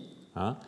Et il y a plusieurs familles d'ATPases comme ça qui sont très importantes. Euh, bon, les noms de nouveau ne sont pas très importants, mais enfin, SWI-SNF, CHD, INO80, ISWI, etc. Donc euh, euh, l'hydrolyse de l'ATP par l'ATPase fournit une énergie qui est nécessaire pour que les protéines de ces complexes déplacent le nucléosome. Vous pouvez avoir besoin de déplacer votre nucléosome pour libérer votre brin d'ADN. Donc, ça déplace le nucléosome et ça donne ainsi accès à l'ADN qu'il faut réparer éventuellement ou qu'il faut transcrire. Hein. Donc, euh, euh, de nouveau, ce que je vais vous faire sentir pour ceux qui sont ici pour la musique, c'est l'extraordinaire fluidité euh, du génome. Hein. Donc, ce n'est pas uniquement un truc qui est là statique. Donc tout ça est dans un mouvement permanent, c'est-à-dire que ça bouge extraordinairement vite, y compris les nucléosomes que je vous montre comme ça. En fait, ça glisse le long de l'ADN. donc c'est quelque chose qui est quand même assez amusant malgré tout. Enfin, moi je trouve que ça fait un peu tout tamponneuse. Quoi, donc quand je fais glisser le nucléosome, je couvre un domaine et évidemment j'en dégage un autre et je peux échanger une histone contre une autre variante d'histone qui est spécialisée dans la réparation, par exemple. Donc, euh, euh, cette dynamique des nucléosomes euh, permet de souligner une forme d'inégalité hein, des différentes régions de la chromatine devant les cassures et leur réparation. Hein. Certaines régions sont mieux protégées contre les agents délétères ou moins accessibles à la machinerie de réparation. Donc, en fait, selon l'endroit où je suis euh, dans ma chromatine, je ne vais pas euh, avoir euh, la même faculté à être cassé, mais non plus la même faculté à être évidemment réparé. Un des changements les mieux caractérisés est l'ouverture de la chromatine ou sa relaxation de la chromatine, c'est-à-dire que je relaxe la chromatine au niveau des cassures double brin en préparation de la réparation. Alors, cette ouverture est associée à l'augmentation de l'acétylation de euh, de deux histones en fait, de H2A, mais aussi de H4. Et voilà, ici j'ai montré ici pour H4. Donc euh, si vous augmentez l'acétylation de ces deux histones, H2A et H4, euh, au niveau de la coupure, bien entendu, eh bien, vous allez ouvrir votre chromatine. C'est un phénomène qui, de nouveau, n'est pas un phénomène strictement local. Hein. ça concerne plusieurs centaines de milliers de bases. Hein autour de, la cassure. Donc, 1000 euh, bases, c'est euh, une dizaine de nucléosomes. Hein. donc, vous voyez qu'on est énormément. C'est vraiment une déstructuration très large de la chromatine, enfin très large, pas toute la chromatine, une grande partie. Et évidemment, ces acétylations des, que des histones sur les lysines euh, qui sont libérés tout d'un coup, eh bien, euh, dépendent euh, d'enzymes, hein, en particulier d'acétyltransférase, qui, comme leur nom l'indique, sont chargés de prendre un acétite et d'acétyler euh, la queue de l'histone. Donc, parmi les acétyltransférases, il y en a une qui est assez connue qui s'appelle type 160. Je ne sais pas si je l'ai fichu là, j'en sais rien, mais c'est pas grave. Type 160, qui est une. puis il y a des hélicases, évidemment, qui, de nouveau, vont détordre votre ADN euh, on n'a pas leur nom. Et puis vous avez évidemment euh, les, ATPases qui permettent de faire glisser euh, vos nucléosomes. Donc NUA4, qui est donc, je ne sais pas si je l'ai mis là ou si c'est sur la diapositive suivante, c'est probablement, mais ça devient un tout petit peu compliqué pour tout le monde, mais NUA4 qui est donc en fait euh, euh, euh, l'acétyltransférase, qui fait partie de l'acétyltransférase, est sur le complexe NUA4. Hein. Et donc le recrutement du NUA4 se fait via MDC1, rappelez-vous MDC1, MDC1 qui se met sur la cassure double brin, donc via gamma H2AX. Gamma H2AX, MDC1, qui vient reconnaître la forme phosphorylée de H2AX. Et puis euh, là, euh, ben, ça vous recrute euh, votre acétylase. Et donc, c'est comme ça que vous allez permettre l'acétylation de vos histones. Avant, il s'est passé des choses un tout petit peu plus compliquées sur lesquelles je ne vais pas insister parce que, au fond, si vous êtes intéressé, vous me le dites, je vous envoie le cours. Les cours sont toujours écrits, hein, donc n'importe qui peut avoir le cours, ça lui fait plaisir. Ce n'est pas toujours d'une lecture facile, mais bon, ce n'est pas, pas, si compliqué que ça. Hein. Donc, euh, euh, pour revenir, je vais, euh, pour finir, pas pour finir là, parce qu'on a encore un petit peu de temps, je vais revenir à l'ouverture initiale de la chromatine qui permet la fixation des cassures double brin. Donc, cette diapositive ici, je pense qu'il est numéro 10 plus ou moins, suggère que type 60 et l'acétylation de H4 constituent l'étape initiale. En fait, ce n'est pas tout à fait vrai. Euh, en amont de ce recrutement de l'acétylase, type 60, qui est ici, en amont de ce recrutement, vous avez euh, une autre modification qui est beaucoup plus précoce hein, et qui est une poly-ADP ribosylation. C'est donc euh, cette structure-là, qui est un ADP ribose, va être fixée sur les lysines des histones aussi, donc, qui forment le cœur du nucléosome. Donc, cette euh, polyadépéribosylation, qui est la première modification, est en fait extraordinairement importante pour que toute la suite du processus puisse se mettre en branle. Hein. Donc, je vais simplifier. Je sens que c'est un petit peu compliqué, mais vous voyez un petit peu l'histoire. Je ne veux pas que vous croyez obligé de retenir tous ces détails. De toute façon, même si je vous, oblige à les retenir, vous faites ce que vous voulez. Euh, donc, euh, mais de toute façon, il y a des livres hein, euh, et il y a des revues pour ceux que ça intéresse. Mais ce qui ressort de cette description que je vous donne, qui était un petit peu trop complète, je viens de dire, c'est qu'on a un très grand nombre d'acteurs moléculaires locaux, mais aussi des modifications qui touchent des grandes parties de la chromatine, hein, plusieurs millions de bases parfois. Hein, qui sont touchés au moment d'une cassure, qui peuvent être remodelés complètement, euh, euh, euh, y compris au niveau de leur structure tridimensionnelle. Hein. par exemple, via la fixation d'une protéine qu'on appelle 53BP1. Donc c'est pour ça que ces cassures, elles ont probablement un rôle qui n'est pas uniquement pathologique, probablement. C'est-à-dire qu'on peut imaginer qu'une cassure, c'est aussi une façon d'inventer de nouvelles voies de régulation ou de transcription ou d'expression génétique dans certaines situations physiologiques qui l'exigent. C'est-à-dire qu'il ne euh, euh, faut pas voir ça de façon purement euh, noire. Hein. il reste que les mutations génétiques, il faut que la réparation se fasse derrière, et que les mutations génétiques qui touchent ponctuellement l'un quelconque des très nombreuses enzymes de réparation, vous avez vu la complexité du système, peuvent avoir des conséquences importantes être à l'origine de maladies génétiques, c'est le cas, euh, et je vais y revenir. Il reste que même sans mutation euh, des enzymes de réparation, une cassure locale de l'ADN aura des effets locaux si le domaine est important et la réparation peu fidèle, comme dans le cadre de la réparation par euh, raboutage.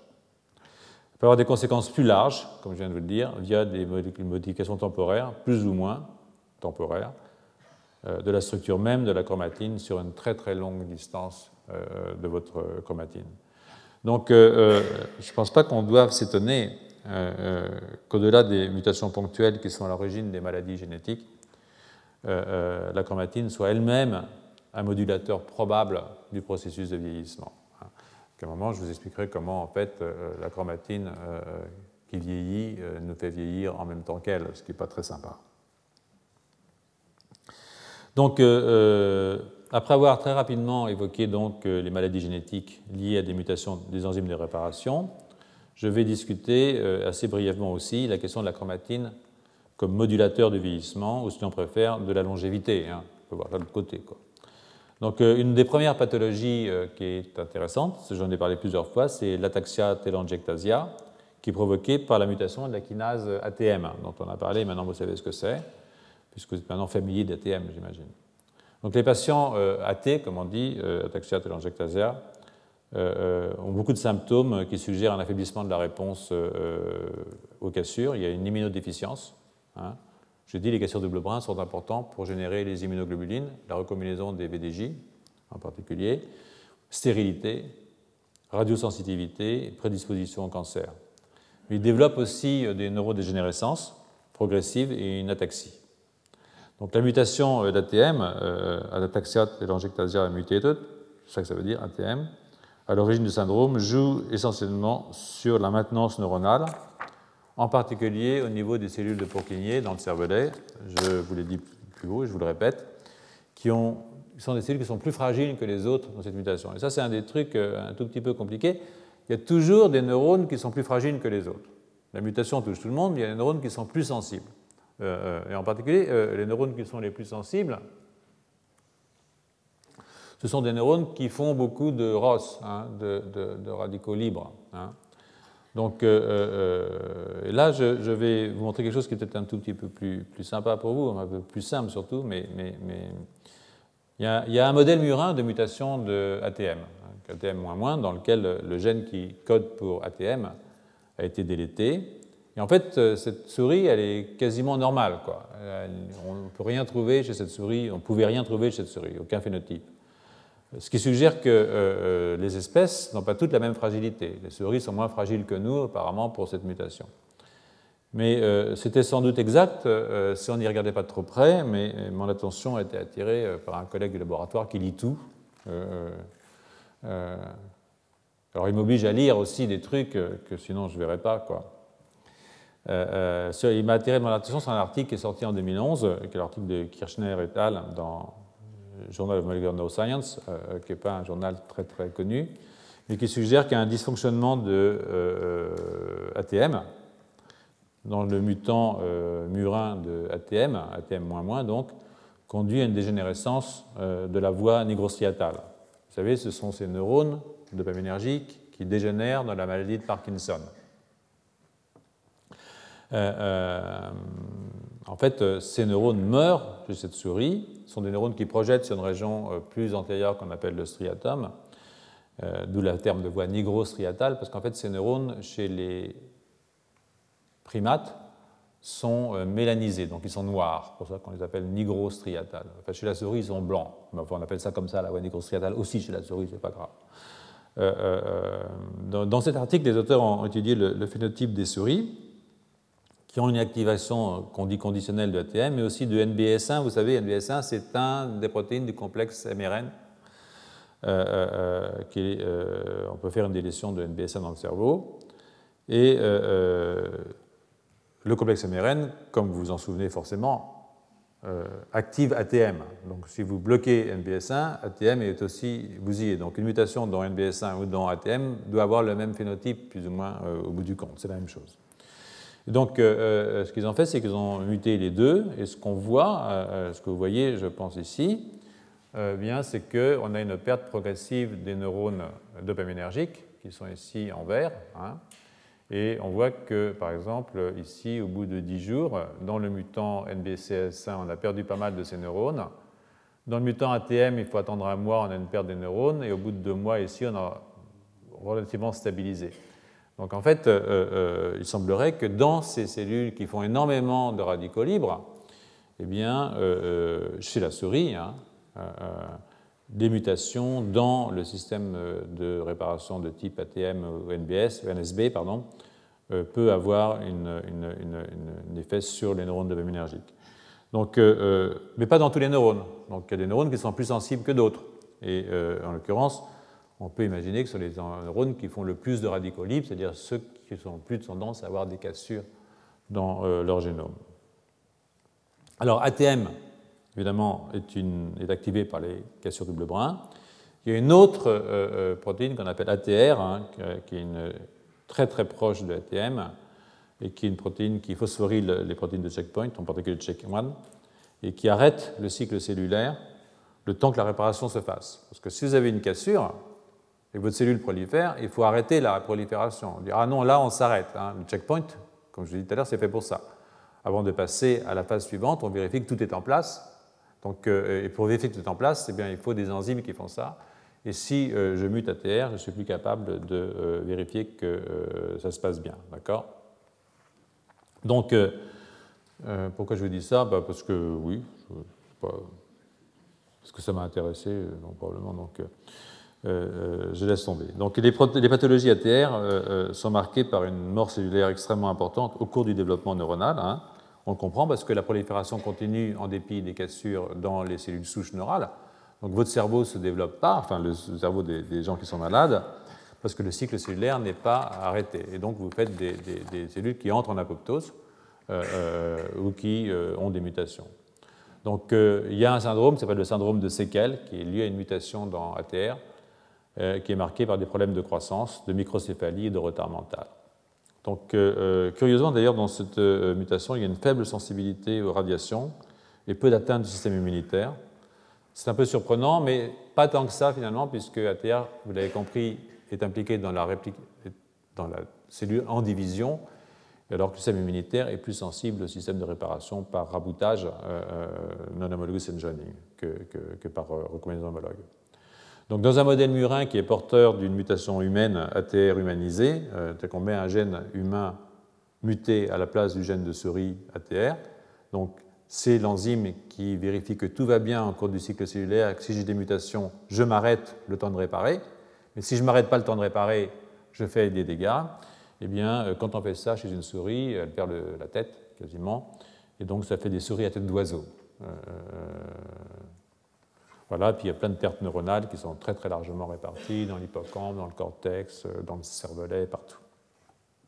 Donc on peut imaginer que dans les cellules souches adultes, euh, euh, chez l'adulte, celles qui font des nouveaux neurones chez l'adulte, par exemple dans la zone subventriculaire ou dans euh, le denté de gyrus, eh bien, une mutation d'ATR puisse avoir des conséquences sur la longévité cérébrale des gens qui sont malheureusement porteurs de ces mutations.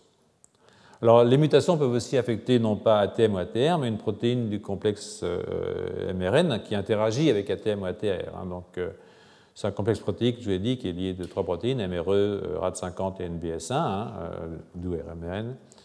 Et ce complexe est aussi important pour maintenir les deux extrémités cassées, un petit peu comme Q70 et Q80, et permettre la suite des opérations de réparation. Hein. Euh, donc, des mutations hypomorphes dans ces protéines, c'est-à-dire qui réduisent l'activité mais qui ne la suppriment pas complètement, eh bien, euh, euh, ont été retrouvés dans un très grand nombre de, maladies, euh, dont je vous donne les noms, mais enfin, Nijmegen Breakage Syndrome, des désordres qui évoquent des ataxies, qui sont exactement des maladies neurodégénératives qui sont liées à des mutations dans ces différents enzymes. Ce sont toujours les mêmes phénotypes, hein, microcéphalie, immunodéficience, radiosensibilité, prédisposition au cancer.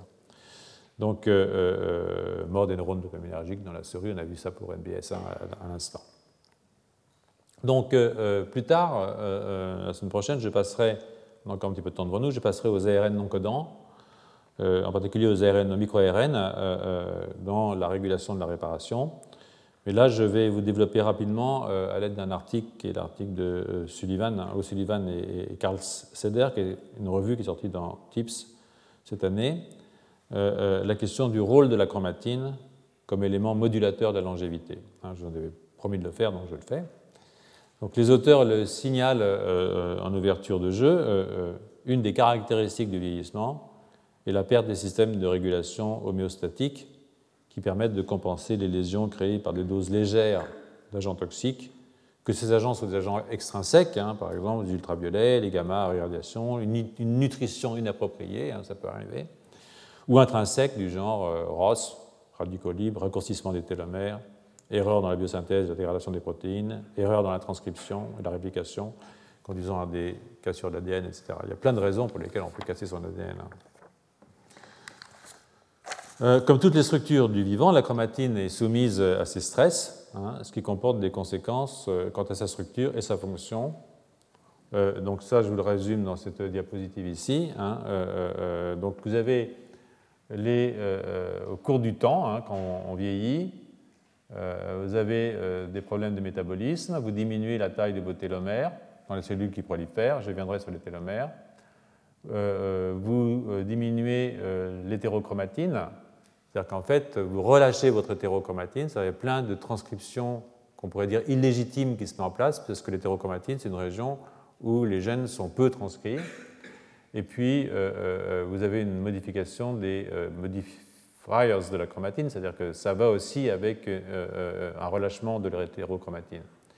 Et puis, ça a des conséquences. Hein. il y a plus de radicaux libres, il y a plus de DNA damage, il y a plus de stress réplicatif, il y a plus de bruit transcriptionnel. Hein. ça, c'est ce que je vous disais quand vous relâchez votre hétérochromatine. Et puis, vous avez aussi une uprégulation de modificateurs de chromatine, mais ce n'est pas les mêmes. Donc, ce n'est pas bon. Et voilà une jeune chromatine, une vieille chromatine, vous voyez, il y a une grosse différence. Euh, euh, voilà. Bon, moi j'en suis là. Hein. Euh, bon, c'est la vie. C'est déjà pas mal d'arriver jusque-là. voilà, donc ça c'est une, chose. Donc là je vous ai rappelé les, acteurs essentiels donc, du stress, hein, dont l'action augmente avec l'âge, les ROS, les liaisons d'ADN, le stress réplicatif, le bruit transcriptionnel, etc et les processus régulateurs euh, qui eux-mêmes diminuent avec l'âge, hein, métabolisme, etc. Donc euh, sur cette même diapositive, euh, je vous rappelle la structure élémentaire de la chromatine. Bon, ça, ça fait partie des trucs d'enseignants, donc au bout du compte, vous allez finir par rentrer dans la tête tout ça. Et, que la, structure de cette chromatine la présence ou non de l'histone H1 au milieu, hein, dans la région linker, mais aussi d'autres histones spéciales dont vous avez entendu parler au cours du cours, hein, euh, qui ne sont pas marquées là-dessus, jouent un rôle dans la transition de la chromatine entre états différemment structurés. Donc ces transitions entre états différemment structurés de la chromatine ont un rôle évidemment extrêmement important dans la mesure où, on vient de le voir, hein, euh, euh, elles donnent accès ou non à l'ADN, avec toutes sortes de conséquences sur la transcription et la réparation. Les modifications épigénétiques aussi, euh, par exemple méthylation des CPG, les autres modifications plus ou moins heureuses, hein, alkylation, déamination, oxydation des différentes bases qu'il y a dans l'ADN. Donc en fait, de nouveau, ce que j'aimerais que vous ayez comme message, c'est que euh, euh, la structure de la chromatine, chose d'extrêmement important dans le contrôle du processus de vieillissement. Donc quand euh, on parle des variations dans les histones, on devrait ajouter les modifications des histones classiques, le cœur du nucléosome, leur acétylation ou leur déacétylation, leur méthylation sur différentes lysines, leur ubiquitination, leur phosphorylation sur les sérines et sur les tréonines. Bref, dans un système qui est tout sauf statique. Et pour aussi peu locale que soit la chromatine, comparée à un gène, hein, bien entendu, elle reste néanmoins locale et cellulaire. C'est-à-dire que euh, même si la chromatine, ce n'est pas un gène, c'est un truc relativement large, c'est quand même local, c'est quand même cellulaire. Ce qui veut dire que euh, euh, si elle est impliquée dans la longévité, ben, il y a une inégalité dans la longévité. Une inégalité entre individus, ça c'est clair, on le sait, il y a des gens qui vieillissent plus vite que d'autres. Euh, d'autres moins vite que d'autres. Donc, euh, bon, il n'y a pas de norme dans cette affaire, mais aussi une égalité entre les cellules. C'est-à-dire que tous les organes et toutes les cellules ne vieillissent pas à la même vitesse. Donc, euh, bon, bah, c'est encourageant parce que peut-être que le cerveau vieillit moins vite que le reste. Comme on ne le voit pas, on ne sait pas. Donc, il n'y a pas d'épreuve de PET scan pour entrer au Collège de France. S'il fallait compter les plaques, ça ferait des places libres probablement, mais c'est pas grave. Donc, euh, euh, euh, même si, malgré tout, il y a un contrôle supérieur qui synchronise le processus de vieillissement, qui est essentiellement d'origine, comme vous le savez, de signaux hormonaux qui intègrent ce qui se passe au sein d'un organisme. Hein, donc, en gros, avec le temps, on vieillit. Voilà. Je crois qu'il faut se faire à cette idée. voilà. Donc, cette possible hétérogénéité entre cellules, les modifications épigénétiques euh, liées à l'âge hein, expliquent pourquoi le vieillissement se traduit souvent par une variation stochastique des gènes exprimés. Hein. Donc en fait, si vous regardez ici ce qui se passe, vous avez une liste de modifications des histones et des variations dans leur expression. Donc là, vous avez toutes les histones qui sont là, des variations dans leur expression à la hausse ou à la baisse qui ont été euh, euh, associés avec l'âge. Donc on voit, euh, je vois, mal moi, mais vous voyez, les changements avec l'âge sont là. Donc on voit qu'il y en a qui montent, il y en a qui descendent, il y en a qui descendent.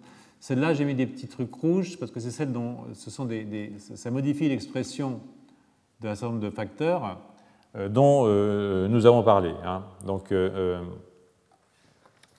donc vous avez euh, euh, des euh, pathologies associées qui sont marquées là aussi. Vous pouvez les voir quelque part, je ne sais pas où.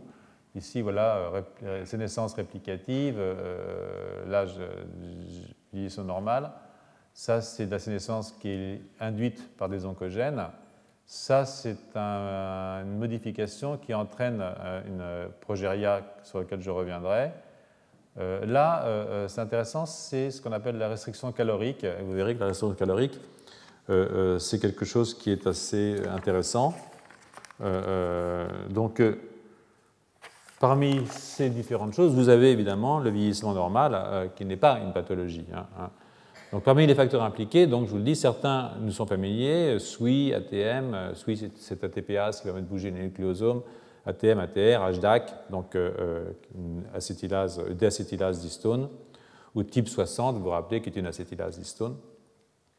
Et d'autres euh, vont se trouver assez rapidement sur notre route, tout particulièrement les sirtuines, hein, qui sont une classe de lysine déacétylase qui ont été identifiées d'abord chez la levure, et dont il semble que les orthologues, c'est-à-dire les homologues à travers l'évolution, ceux qu'on a chez nous, donc les sirtuines mammaliennes, en particulier sirtuine 2 et sirtuine 6, joue un rôle très important dans la réponse aux lésions de l'ADN et le stress cellulaire. Un article qui est paru au mois d'août, donc dans la référence vous intéresse, démontre que CIRT6, elle est là d'ailleurs, que CIRT6 est une protéine d'échafaudage qui est recrutée au niveau des cassures double brun et qui recrute une ATPase de la famille ISUI qui permet le remodelage de la chromatine. Les sirtuines sont intéressantes parce qu'elles sont aussi liées, si vous voulez, à ce qu'on appelle la restriction calorique, dont certains pensent qu'elle empêche de vieillir. quand je parlerai des sirtuines, je parlerai des bénéfices de la restriction calorique, les gens qui mangent plus pour vivre plus vieux. Ça marche chez les mouches, peut-être chez les petits mammifères, mais euh, chez les primates, les effets sont assez controversés. Euh, alors moi, je vous conseille de continuer à prendre du plaisir euh, et à manger ce dont vous avez envie. et tant pis s'il faut mourir un peu plus tôt. en plus que c'est même pas prouvé scientifiquement qu'on meurt plus tard quand on mange moins, donc on ne va pas se priver. Hein. Donc au-delà de ces différents acteurs qui vont revenir, on peut se poser la question du vieillissement de la structure même de la chromatine. Donc, euh, on constate au cours du vieillissement une réorganisation du nucléosome, en particulier au niveau des hétérochromatines. Et ça, c'est un truc sur lequel je reviens souvent parce que je crois que c'est vraiment quelque chose d'important. Euh, vous savez que l'hétérochromatine, normalement, n'est pas active, c'est-à-dire que les gènes qui sont dans l'hétérochromatine ne sont pas exprimés. Euh, et pourtant, c'est une activité qui est, due à l'enrichissement de l'hétérochromatine en une forme particulièrement méthylée d'histone qu'on appelle H3K9 méthyle3, c'est-à-dire qu'il y a 3 méthyles sur la lysine 9 de la queue de l'histone H3. Hein. Et puis, euh, il y a d'autres euh, méthylations euh, qui sont importantes, K27 méthyle3, qui, sont, qui ferment, si vous voulez, la chromatine. Hein. Donc l'hétérochromatine joue un rôle important dans la répression de l'expression aussi des éléments transposables, dont je vous rappelle qu'ils induisent des mutations et des insertions et peuvent générer euh, des cassures double brin. Donc, euh, euh, vous rappelez ça, on a beaucoup parlé l'année dernière. Ce sont des éléments qui sont normalement chez Sapiens, c'est environ une centaine de transposons qui peuvent encore être actifs. Notre génome est, à 40% fait d'éléments anciens transposables. Ils sont pour l'essentiel fossilisés mais euh, euh, quand ils sont transcrits, euh, ils sont traduits en ADN, ils sont réinsérés ou pas. Toujours est-il que ça crée, ça crée des. Ils sont souvent transcrits sous l'effet du stress et ça crée des cassures double brin. Et ces transposons, normalement, sont essentiellement dans l'hétérochromatine. Normalement, ils sont réprimés. Donc, si vous déréprimez l'expression de l'hétérochromatine, si vous ouvrez, vous relaxez euh, comme pas, de la relaxation de la chromatine, si vous relaxez votre hétérochromatine, vous pouvez induire euh, la transcription de ces éléments transposables, et euh, ce n'est pas toujours bon. ça peut faire des cassures, et donc ça peut entraîner un vieillissement accéléré. Donc il reste que tout cela relève encore très largement, rassurez-vous, du domaine de l'hypothèse. C'est-à-dire qu'il peut y avoir des fonctions positives dans ces mécanismes, et je pense qu'il est important d'y travailler, ce que nous faisons. Bon, euh, je, reviendrai sur cet aspect euh, important à mes yeux de la régulation de la stabilité du génome et de son intégrité via la répression des éléments transposables dans un cours euh, plus tard. Il est en effet tout à fait envisageable que le vieillissement associé à la relaxation de la chromatine passe par les dommages créés par l'expression illégitime hein, de ces éléments transposables. Donc un exemple de la façon dont la régulation de l'hétérochromatine peut provoquer le vieillissement est fourni par un syndrome dont je vous ai parlé, que je vais maintenant vous décrire très rapidement, qui s'appelle Hutchinson-Gilford Progeria Syndrome, HGPS, qui se manifeste par un vieillissement accéléré et une mort précoce avant la deuxième décade, c'est-à-dire avant 20 ans. Hein. Donc euh, euh, c'est lié le plus souvent à une défaillance cardiaque, cette mort, AGPS euh, est, causé par une forte détérioration de l'enveloppe nucléaire, qui est une mutation, c'est une cystéine qui est transformée en, tréonine, euh, numéro 1824 si ça vous intéresse, dans un gène qui s'appelle le gène de la lamine A. Je reviendrai dans deux semaines, en fait, sur les lamines, qui sont des protéines nucléaires, qui sont des protéines nucléaires euh, de la classe des filaments intermédiaires, avec un rôle structurel, c'est-à-dire qu'en fait, elles sont à la périphérie du noyau et elles participent au maintien de la structure intacte d'un noyau. Mais elles ont aussi un rôle de signalisation. C'est important. C'est-à-dire qu'elles ont un rôle à la fois de structure, mais aussi une fonction signalisatrice, en particulier euh, par la voie Wnt euh, que vous connaissez, mais sur laquelle je reviendrai. On en a parlé souvent dans ce cours. Euh, en attendant que je développe ce thème des lamines, qui est un thème vraiment très très excitant, donc cette mutation citidine-dentimidine, citidine dentimidine, en fait, excusez-moi, tout à l'heure je me suis trompé, sur la, donne une, induit un site d'épistage cryptique. Hein. vous perdez 150 nucléotides et donc vous perdez 50 acides aminés dans votre lamina. Et ça, ça provoque une protéine donc tronquée de 50 acides aminés dans la position C-terminale de la lamina, sur laquelle je reviendrai plus tard. Cette protéine euh, s'appelle la progérine. Progérine parce qu'en fait, elle fait vieillir. Hein. Euh, euh, alors cette protéine mutée, raccourcie, cette lamine raccourcie, n'a plus les propriétés structurantes de la protéine normale. Et euh, les noyaux font des bulles. C'est-à-dire que votre noyau, il, commence à, il, a plus, il, a plus, son enveloppe, il commence à faire des bulles. Et vous allez voir, je montrerai ça une fois, dans, dans, deux semaines. Hein. Et entre autres défauts, les cellules qui sont prises chez ces malades et qui sont mises en culture présente un très très grand nombre de lésions de l'ADN et une perte des structures euh, caractéristiques de l'hétérochromatine. En particulier une baisse des histones triméthylées, la K9 méthyle 3, euh, 3 et la K27 méthyle 3, l'histone 3, qui sont les méthylations qui répriment euh, la transcription. Et puis il y a un très très fort niveau d'acétylation des histones, et ça, ça active la transcription. D'accord? Donc AGPS est donc un exemple intéressant de la façon dont la dérégulation de l'hétérochromatine via une mutation dans une lamine peut promouvoir le vieillissement.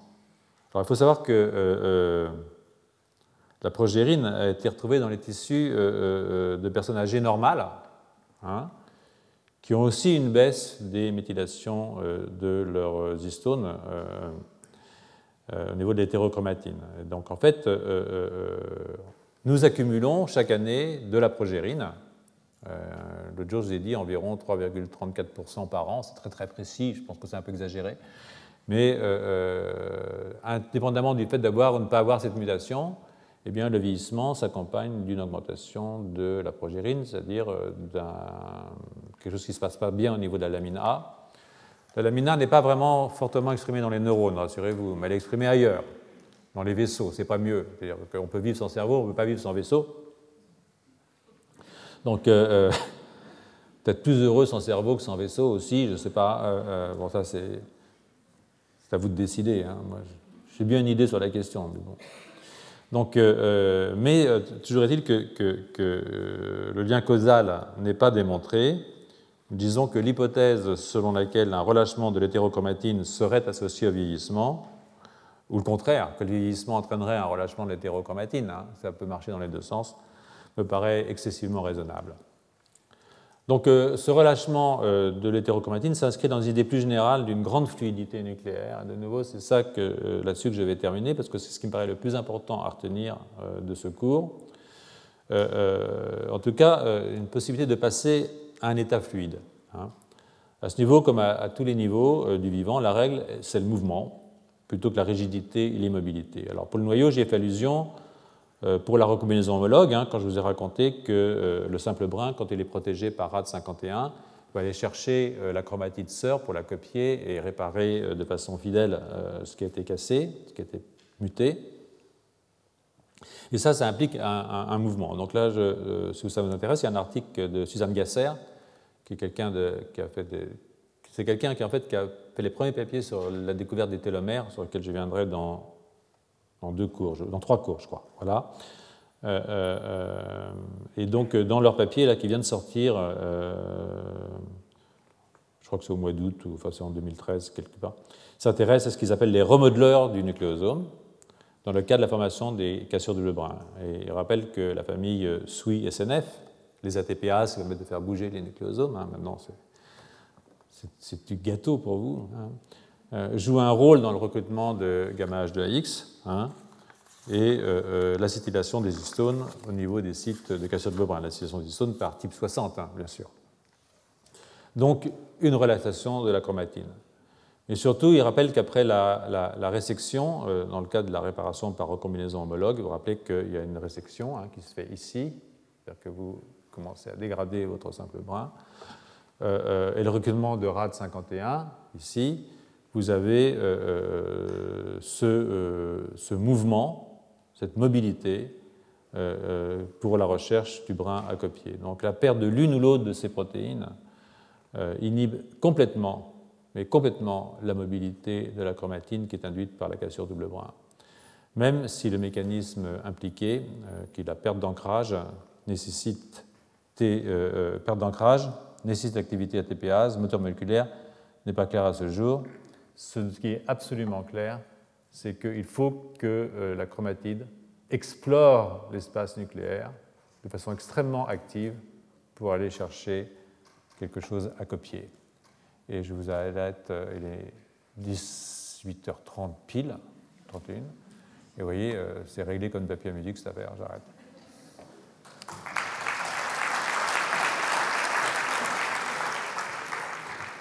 Retrouvez tous les contenus du Collège de France sur www.colège-2-france.fr.